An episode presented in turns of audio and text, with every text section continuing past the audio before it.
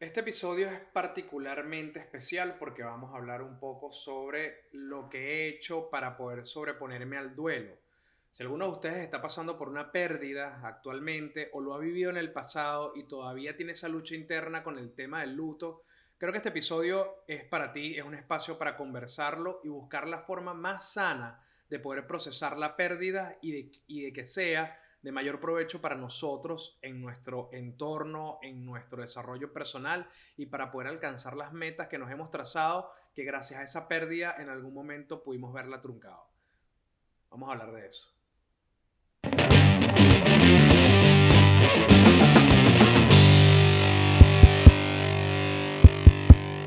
Días, buenas tardes, buenas noches o lo que sea que su reloj esté marcando en este momento. Soy Melanio Escobar y esto que también estoy escuchando es estar cansadito de ser yo.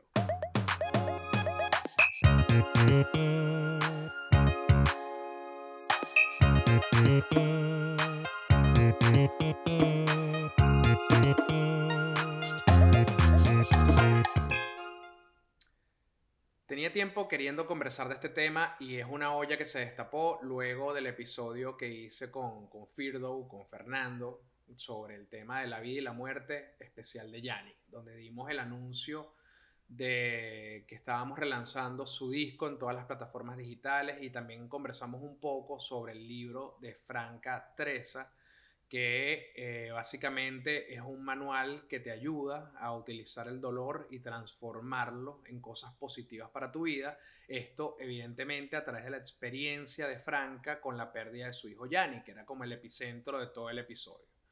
Pero Yanni no es la única persona que eh, he perdido en mi vida y no es la única vez que he tenido que atravesar por el duelo, por el luto y por todos los procesos que esto conlleva y quería compartirles un poco las reflexiones que tuve a raíz de ese episodio y a raíz de un live que hice con Franca a través de su cuenta de Instagram, donde tiene un espacio que se llama Conversando Francamente, donde invita a personas de diferentes ámbitos a conversar sus experiencias con el dolor. En este caso, me invitó a hablar sobre el tema del duelo cuando pierdes un amigo, porque mucho se habla del duelo familiar.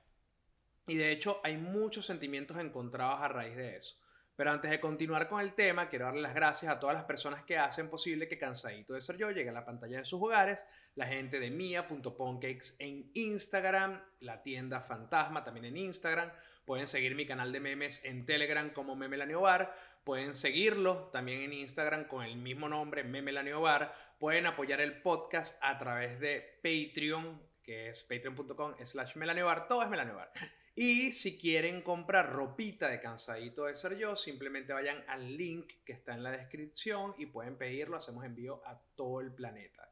También le pido a las personas que ven asiduamente Cansadito de Ser Yo y todavía no están suscritas, que se suscriban al canal, que comenten, que den like, porque es la única forma de que el algoritmo tome en cuenta el, el programa y el espacio que estamos creando de reflexión y de mutuo conocimiento acá en YouTube. Es la única forma de que nos bypasemos todas las cositas que tiene YouTube que no permite que eh, algunas cuentas puedan crecer de una manera más exponencial.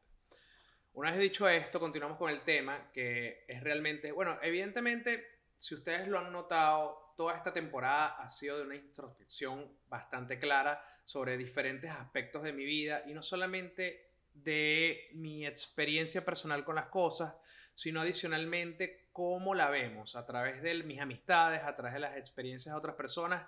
Hemos podido tratar de buscarle respuestas a muchas de las preguntas que nos llaman la atención durante nuestro desarrollo como adultos y el luto no se escapa de eso. Pero en esta oportunidad no quise invitar específicamente a nadie porque yo mismo he atravesado por esta experiencia muchísimas veces y cada una ha sido muy particular porque todas las razones por las cuales he perdido a esta persona son diferentes. Unas han sido por enfermedad o por vejez, como el caso de mi abuelo, mi abuela, mi tía Elba o mi prima Beatricita. También he perdido grandes amigos por accidentes de tránsito, como es el caso de Atilio. He perdido personas a las que quiero muchísimo y respeto muchísimo, como eh, Terán, uno de los directores del Foro Penal que falleció hace poco a raíz de unas complicaciones con el COVID. Y también a manos de la violencia, como es el caso de Yanni, que ya lo conversamos en el episodio, que estoy poniendo la etiqueta acá por si lo quieren ver, como ya lo conversamos ahí Casos como el de Yanni, como el de Rachel, como el de Fedor. Entonces, tener que atravesar por todos esos procesos de luto en diferentes contextos me han enseñado muchas herramientas para poder manejar el dolor y transformarlo de alguna manera en algo productivo para mi propio desarrollo personal. Ese desarrollo que en algún momento se pudo haber sentido truncado por la pérdida de estas personas, bueno, es algo que he ido trabajando con el tiempo. Evidentemente es un trabajo que no he podido hacer solo.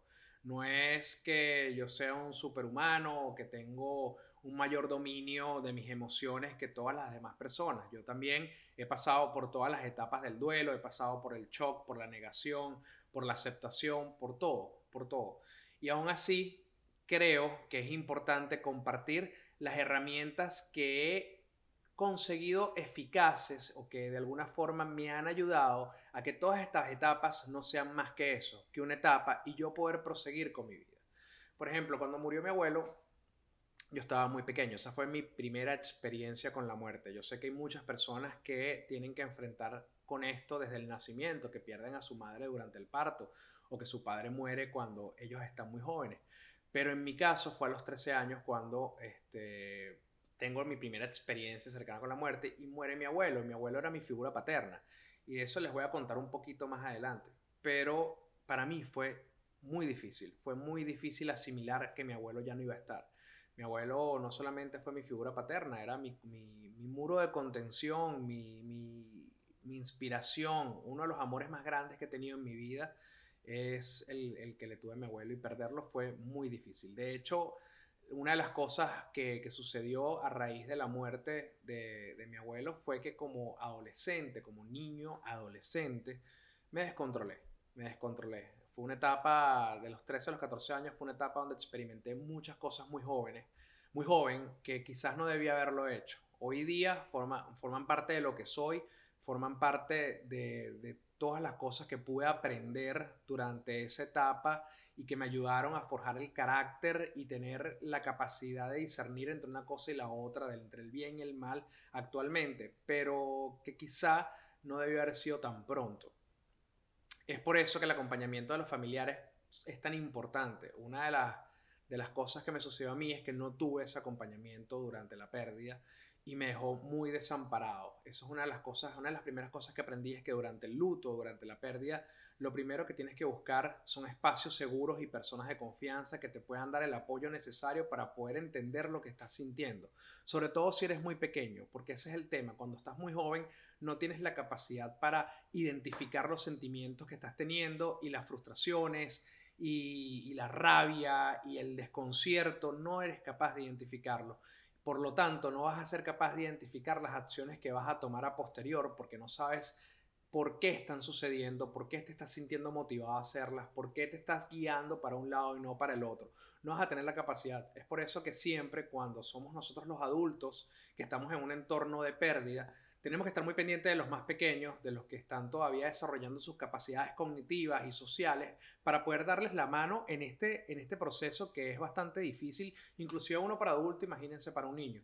Y si hay algún adolescente, alguna persona menor de edad que me está viendo en este momento el episodio, busquen la compañía de alguien de confianza dentro de su familia para poder ayudarlos a identificar qué puedan o no estar sintiendo con respecto a la pérdida. Y lo interesante de la pérdida es que la pérdida no solamente es el luto. En este caso, en este episodio, sí me estoy enfocando y me voy a enfocar en la pérdida a través, o el luto a través de la pérdida física, cuando se muere alguien, cuando alguien ya deja de estar en este plano. Pero el luto pasa en muchas situaciones y yo lo he experimentado en diferentes, en diferentes tarimas. Tuve luto cuando se acabó mi banda, tuve luto cuando el país se vio de alguna forma irrecuperable, tuve luto en, en diferentes etapas donde los esfuerzos democráticos se sintieron inútiles o se sintieron fallidos, tuve luto, tuve luto con eh, relaciones interpersonales de pareja, tuve luto con amistades que siento que, que han sido perdidas, que, que, no funcionaron, que por algún evento se, se se rompió el lazo que nos unía. Y eh, lo interesante y por qué lo traigo a conversación es que las mismas herramientas que fui aprendiendo a través del manejo de mis emociones y a través del luto, de la pérdida física, también me sirvieron para sobrepasar el tema de las otro, del otro tipo de pérdidas, que son quizás materiales, que quizás son de trabajo, de proyectos personales, de noviazgos, y me sirvió muchísimo para poder enfrentarlo, afrontarlo y superarlo de una manera positiva para mi propio desarrollo, que yo creo que es el eje fundamental, porque una de las causas más, más comunes en temas de depresión, en temas de no emprendimiento, en temas de no seguir adelante, es ese luto, es eso que no nos deja continuar, que no nos deja dar un paso adelante porque todavía no comprendemos qué estamos sintiendo y cómo debemos actuar. Es por eso que cuando Franca me invitó a Conversando Francamente, que es el espacio que les comenté que tiene en su Instagram, que hace un live todos los miércoles, yo me sentí con la oportunidad de poder darle no solamente a ella, que es la mamá de Yanni, del amigo que perdí, y que además es la autora del libro que promocionamos en el episodio de Yanni, no darle solamente la oportunidad a ella de escuchar a uno de los amigos de su hijo hablar de cómo se manejó el dolor y cómo se manejó la situación en ese momento, sino también con toda una audiencia de personas que están atravesando por pérdidas y lutos, cómo desde la visión de una persona relativamente joven podemos manejar estas cosas y quizás estas herramientas les podían hacer bien a ellos. Y eh, es por eso que no quise regrabar lo que conversé con Franca, porque primero fue muy espontáneo, fue muy honesto y reescuchándolo y reanalizando mis palabras me di cuenta que hay muchas cosas que se pueden sacar, sacar con pinzas de ahí, pero no podía dejar de hacerles una introducción a ese tema.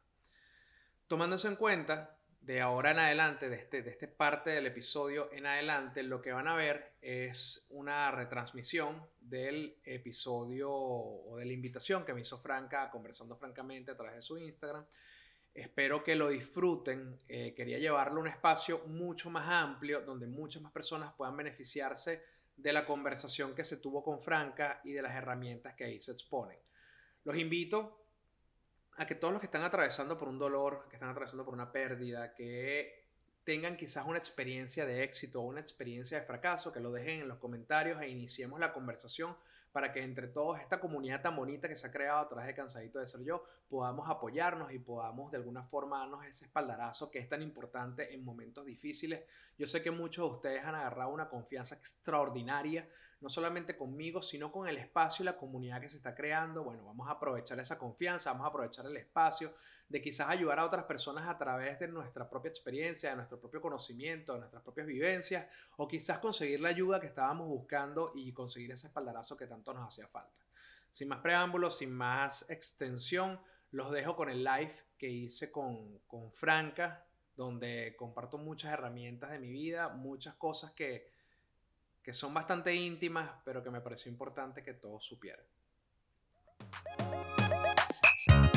Esto lo voy a decir yo. Fíjense, ¿quién es Melanio? Melanio es uno de los amigos de mi hijo Yanni. Porque yo digo, Melanio, que los amigos son los hermanos que uno elige. ¿Ok? Totalmente de acuerdo. Entonces, tú eres muy especial para mí porque eres uno de los amigos de Yanni, que además Yanni te quería muchísimo, muchísimo, Melanio.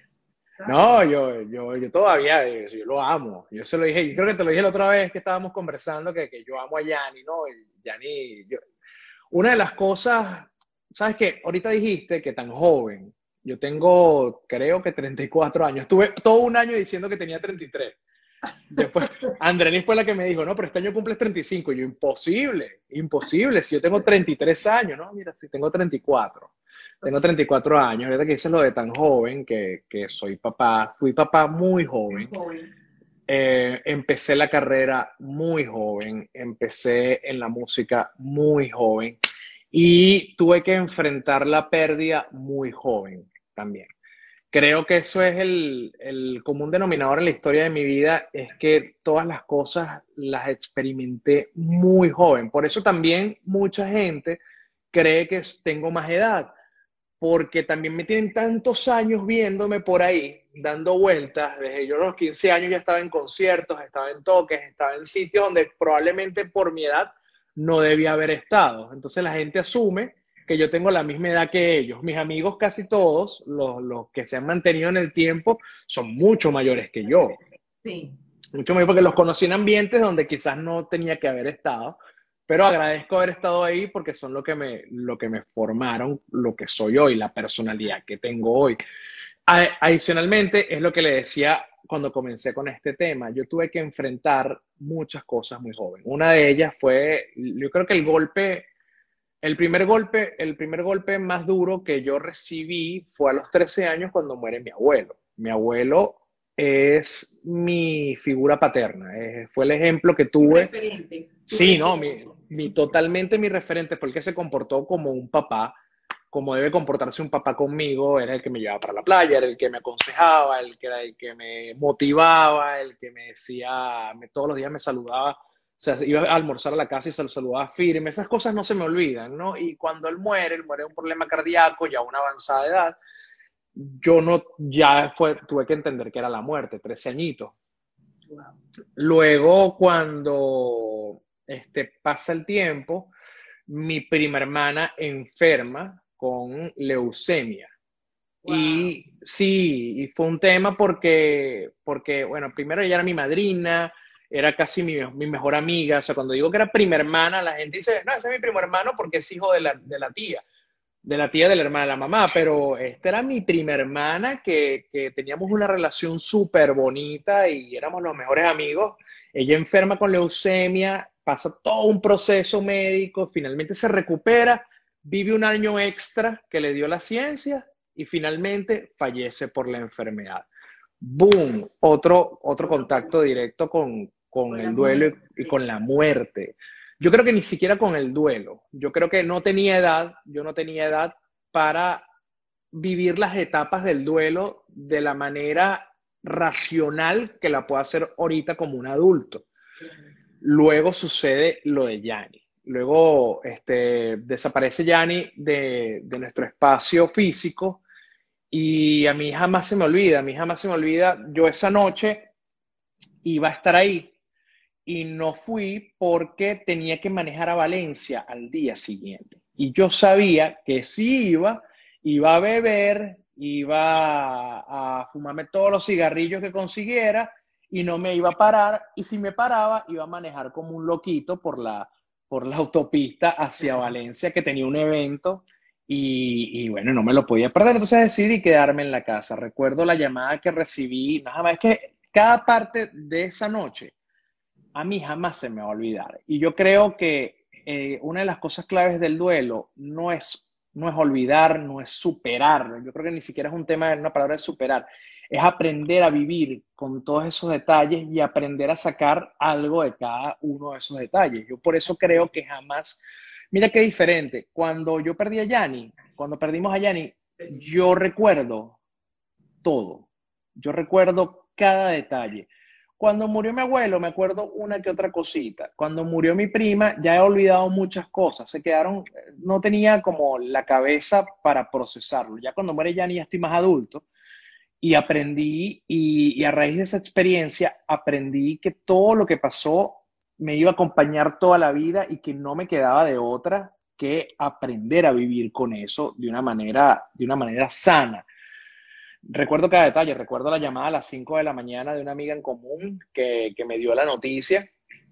Recuerdo que vomité inmediatamente, solté el teléfono y vomité muchísimo, vomité como 10 veces, luego me fui para las diferentes clínicas, en fin, llega el velorio, llega el velorio, lo, lo veo, me despido, te abrazo, este, nos reunimos todos los amigos, ese sentimiento de unión que tuvimos en ese momento a raíz del epicentro de la tragedia, yo creo que jamás tampoco se me va a olvidar, porque esa fue el ancla que nos ayudó a todos los amigos a poder continuar con nuestras vidas, no como si nada hubiese pasado, pero lo más normal posible, porque una, una de las reacciones más comunes que puede tener una persona es aislarse, deprimirse. Y sí, todos pasamos por esas, por esas etapas. Y no te voy a decir que, que a la semana estábamos rumbeando, ni nada por el estilo.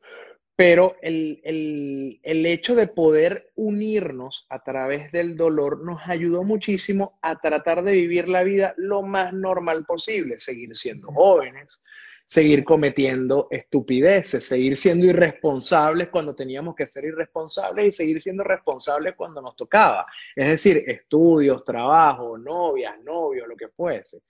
Y esa, esa fue la forma en la que yo aprendí a, a llevar mi duelo a través de la unión de las cosas que eran importantes para mí y que eran importantes para mí mis amigos y por qué toda la vida yo he cuidado muchísimo y he valorado muchísimo la amistad porque no creciendo yo en lo personal no tuve un núcleo familiar lleno de amor no tuve una figura paterna que estuviera ahí para llevarme a pasear, a montar patines, qué sé yo, este, no tuve una mamá este, clásica como, como la podríamos presentar, amorosa, etcétera. Más bien tuve mucha distancia en mi familia y ese amor que yo no conseguí en casa, yo lo conseguí a través de mis amigos.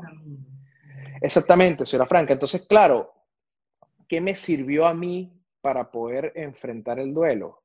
aferrarme a las cosas que me hacían bien. ¿Qué eran las cosas que me hacían bien? La amistad, mis amigos. ¿Por qué me dolía tanto perder a Yanni? Porque estaba perdiendo una parte de lo que me hacía feliz, de lo que me hacía sentirme completo.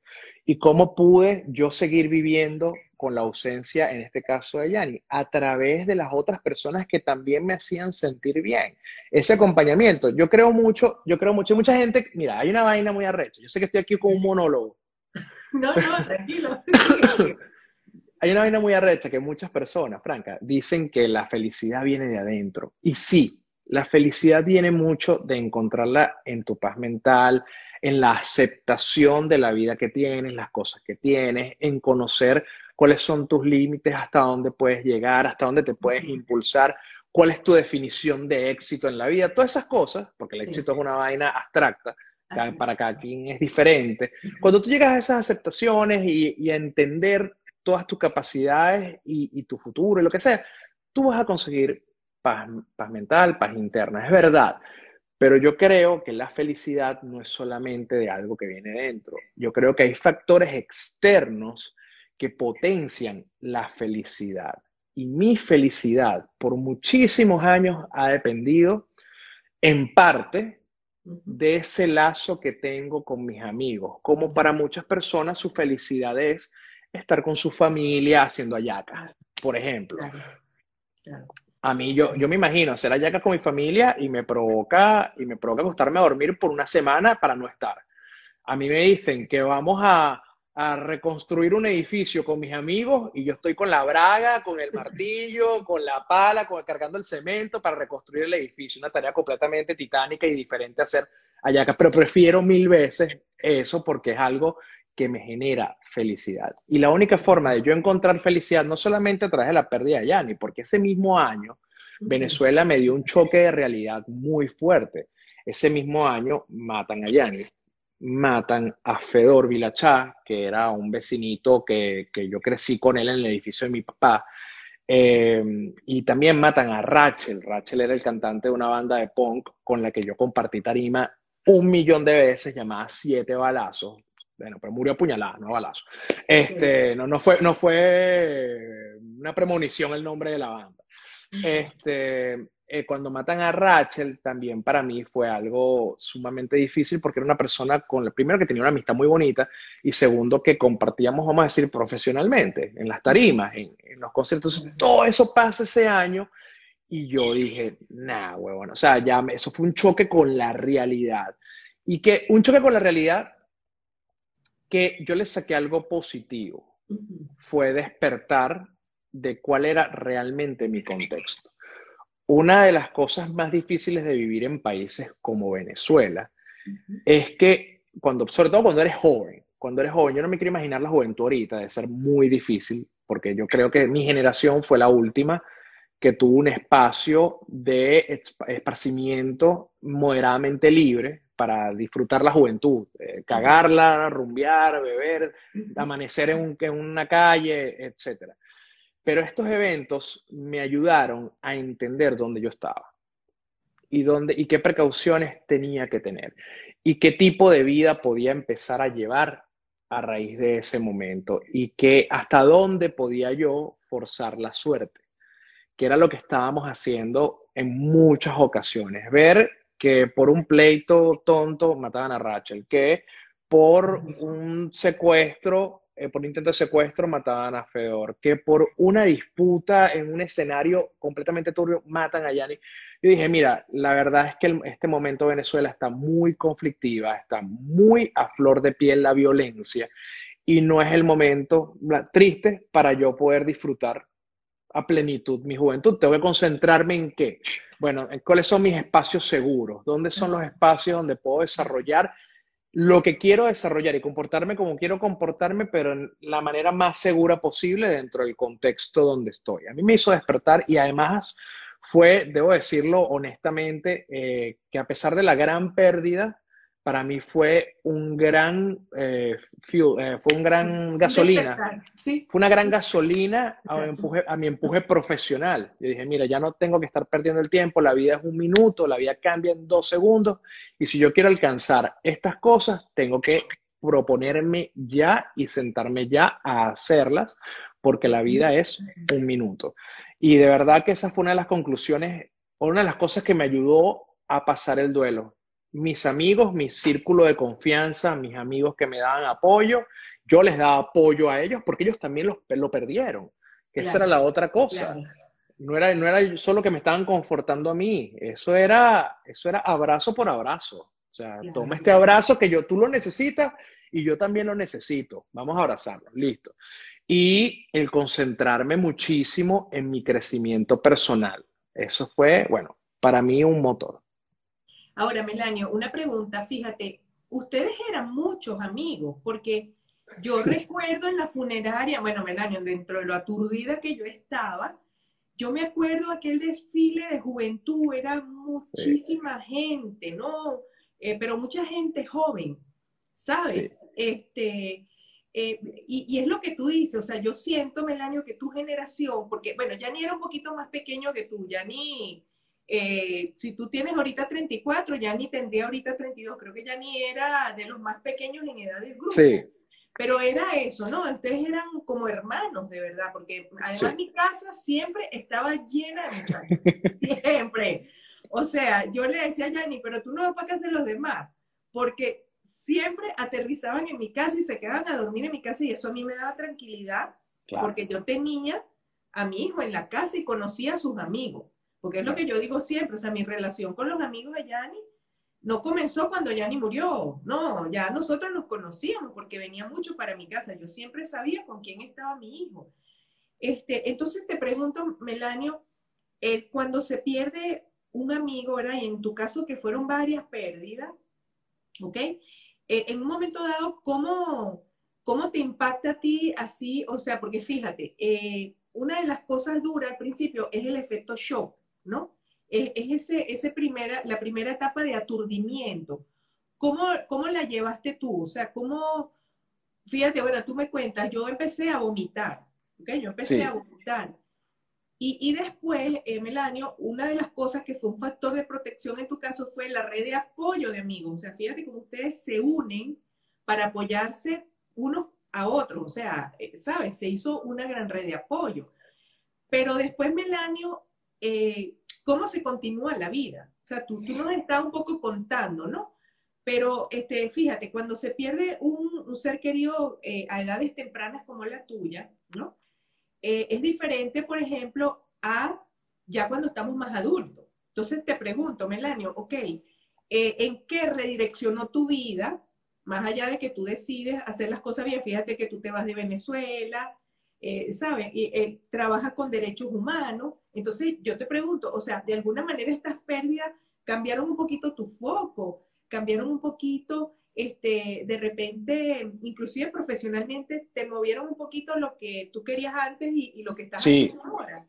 Sí, sí, yo estaba perdiendo mucho tiempo, yo estaba perdiendo, estaba, estaba hueveando, estaba hueveando, esa es la palabra, estaba hueveando.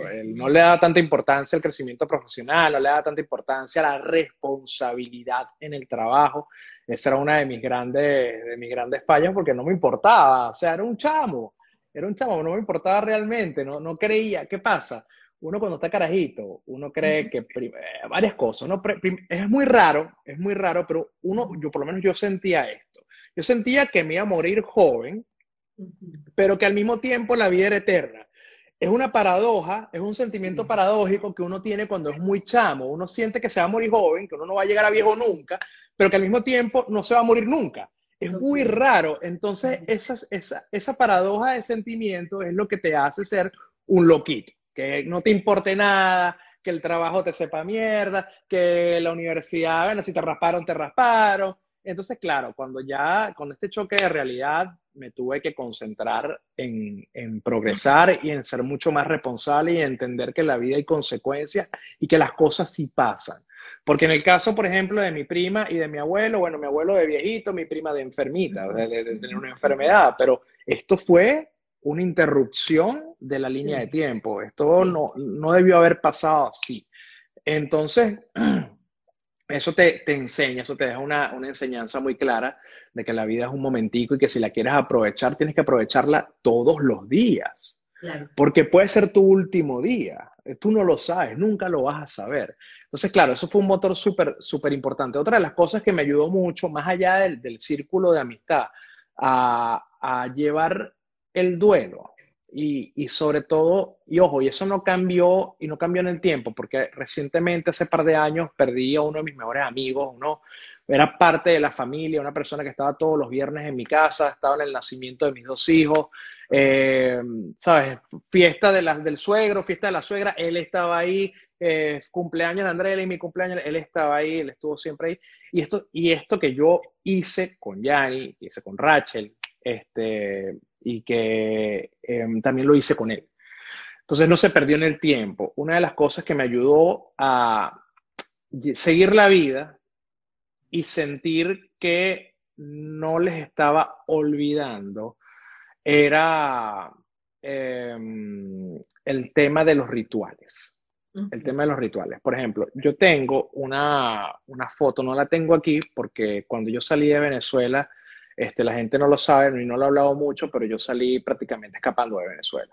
Entonces, eh, y no es el caso ahorita, pero este, no me pude traer muchas cosas. Yo ni siquiera sabía si iba a poder salir del país cuando lo intenté salir y lo logré, pero bueno, nada, este no me puede traer muchas cosas, pero hasta el último día, y todavía está en mi casa en Caracas, que está encerrada, que está bajo llave, hay una foto mía hermosa con Yanni que nos tomaron en una fiesta este, por Santa Fe, una, una, reunión que fuimos, nos tomaron una foto ahí hermosa, yo la tenía y yo la imprimí y la tengo en un cuadro y siempre ha estado, esa foto siempre ha estado encima del, de la mesa del televisor, que es como el epicentro de la sala de la casa.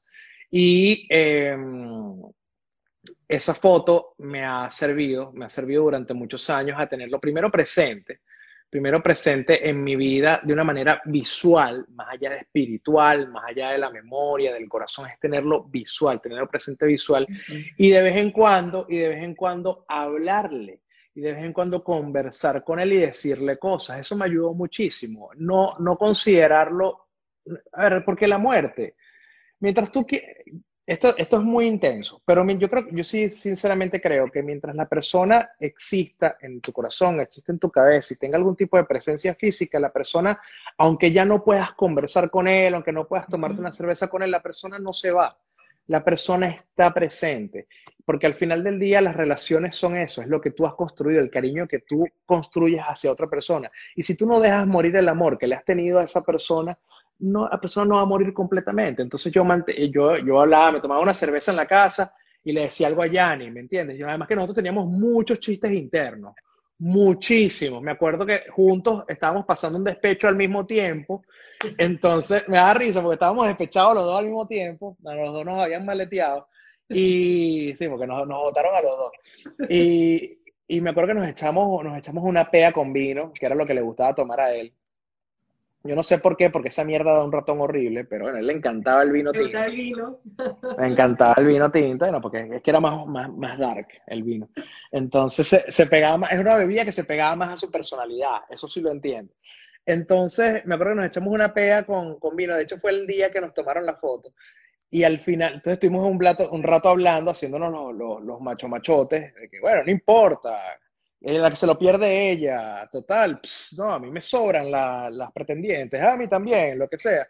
Y al final, y que, todavía la amo. Me acuerdo, o sea, entonces, claro, me da risa, todavía la amo. De esa noche quedó marcado como un chiste, porque imagínate qué risa, o sea, estábamos, cuando nos pegó el vino, cuando nos pegó el vino, nos sinceramos, los dos nos vimos y todavía la amo. Entonces, eso lo empezamos a repetir en todas las fiestas ya era un chiste, ya no era una vaina de dolor. Entonces, de vez en cuando, cada vez que me acuerdo de Yanni, lo que me viene a la cabeza es yo todavía la amo y nos cagamos. Bueno, nos cagamos, digo yo, no, me cago de la risa con él. Y, eso es, y esa, y digamos, esa presencia, tener presente a la persona, me sirvió también con Martín, que es el amigo que falleció. Este, casual, yo estaba en París yo estaba en París en, en, una reunión en la UNESCO este, cuando a mí Andrés me da la noticia de que había fallecido para aparentemente de, un ACV. Entonces, bueno, obviamente no me lo creí. Pero ¿cómo que se murió? O pero, porque además yo tenía dos días de haber llegado a París y este, el día antes de mi viaje él pasó por la casa porque me iba a ayudar a conseguir eh, un vino para el cumpleaños de Alicia. O sea, él, había estado el día antes de yo irme de viaje. Entonces, esa es, la típica respuesta de la gente. Se murió fulano, pero si yo lo vi ayer, bueno, pero es que ayer estaba vivo, se murió fue hoy. ¿Sabes? Pero uno en el momento no lo procesa. Pero ¿cómo se va a morir? Pero si yo si estuve en la casa hace dos días, yo acabo de llegar a París, ¿cómo se va a morir? No, mira, se murió, no sé qué. Entonces, ¿qué pasa? Él era muy fanático de Jim Morrison Casualidades de la vida, yo estaba en París, entonces me fui al cementerio de París y busqué la, tumba de Jim Morrison y me acuerdo que él me había dado unas monedas para que le llevara una cerveza que él quería probar. Yo de todos los viajes le llevaba una cerveza. Entonces, bueno, agarré las monedas que él me dio, ya no iba a comprarle cerveza porque quién coño se la iba a tomar, y se las lancé a la tumba de Jim Morrison.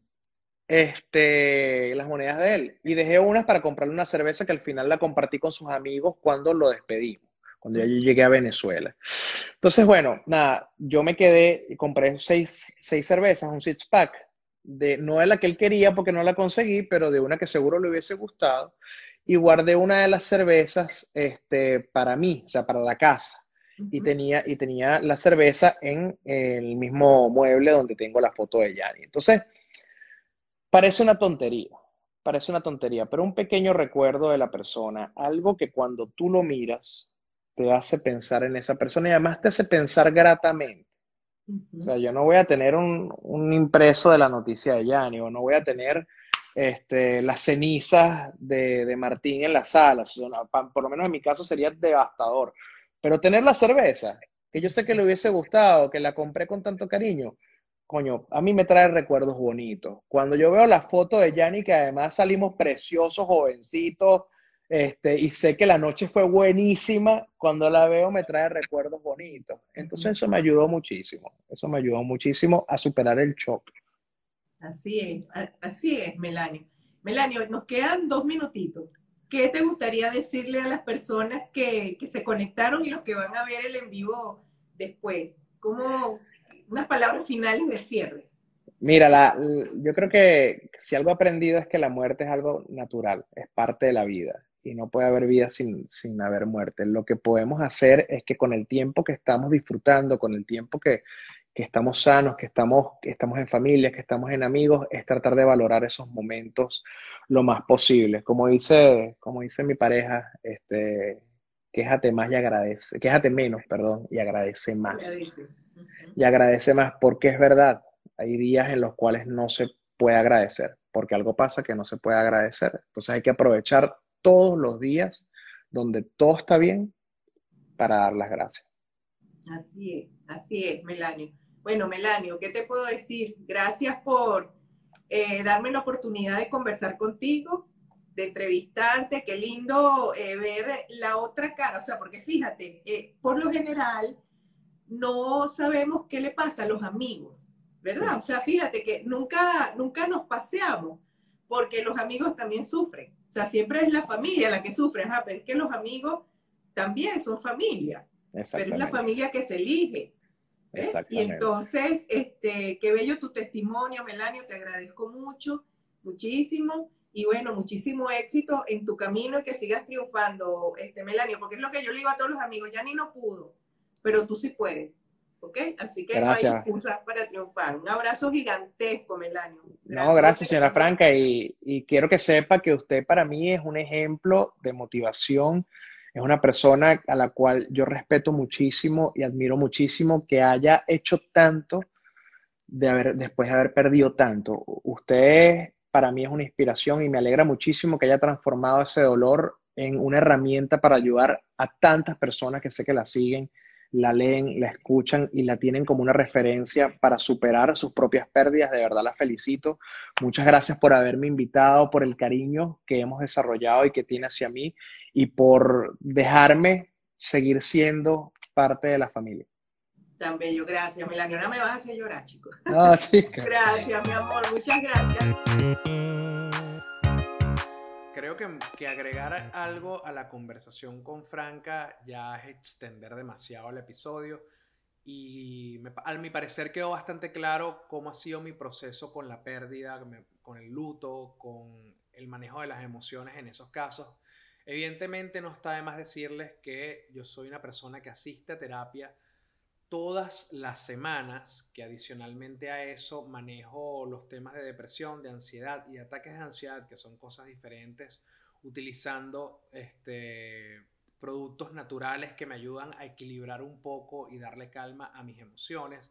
Entonces no vayan a creer que esto es que, que, esta, que esta claridad o, o estos consejos y herramientas que he desarrollado con el tiempo vinieron solos, es un proceso de trabajo a los cuales les invito a explorar la posibilidad de buscarlo también.